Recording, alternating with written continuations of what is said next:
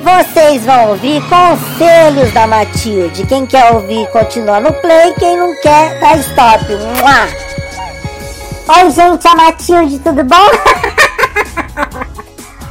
Olha, da outra vez eu fiquei de passar umas simpatias pra vocês, então eu vou passar agora, tá? Primeira simpatia, simpatia da banana, tá? Primeira coisa, pega uma banana amarela, como se houvesse banana violeta, né? Mas esse povo é louco. Mas não muito madura. Assim como está o amor de vocês. De você e o boy, tá? Com um objeto limpo, de ponta fina, ou seja, uma faca mesmo, escreva o nome do crush ao longo da banana. Espero que o nome dele seja enorme, pensando que você estará logo com ele sob os lençóis. Guarde a banana na geladeira e ao fim do dia come ela inteira antes de dormir. Come até a casca, come tudo, come até o talo. No dia seguinte você terá uma surpresa. Aguarde! Simpatia para conquistar o crush com rosa vermelha. Esse negócio de rosa vermelha é coisa de pombagira, né? Então você sabe que é babaca. Pega uma rosa vermelha e durante uma noite de lua cheia, aponte essa rosa para a lua e comece a tirar pétala por pétala. Em cada tirada, diga alternadamente: Ele vai me amar e eu vou amá-lo. Ele vai me amar e eu vou me amá-lo. Ele vai me amar e vou me amá-lo. Eu já ia confundir tudo, mas se você quiser, você consegue. Ao fim, enterre o caule da planta e escreva no papel a última frase que você disse.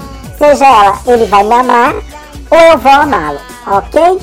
Esconde embaixo do travesseiro e no dia seguinte leve esse papelzinho para um lago, rio ou mar e jogue bem longe.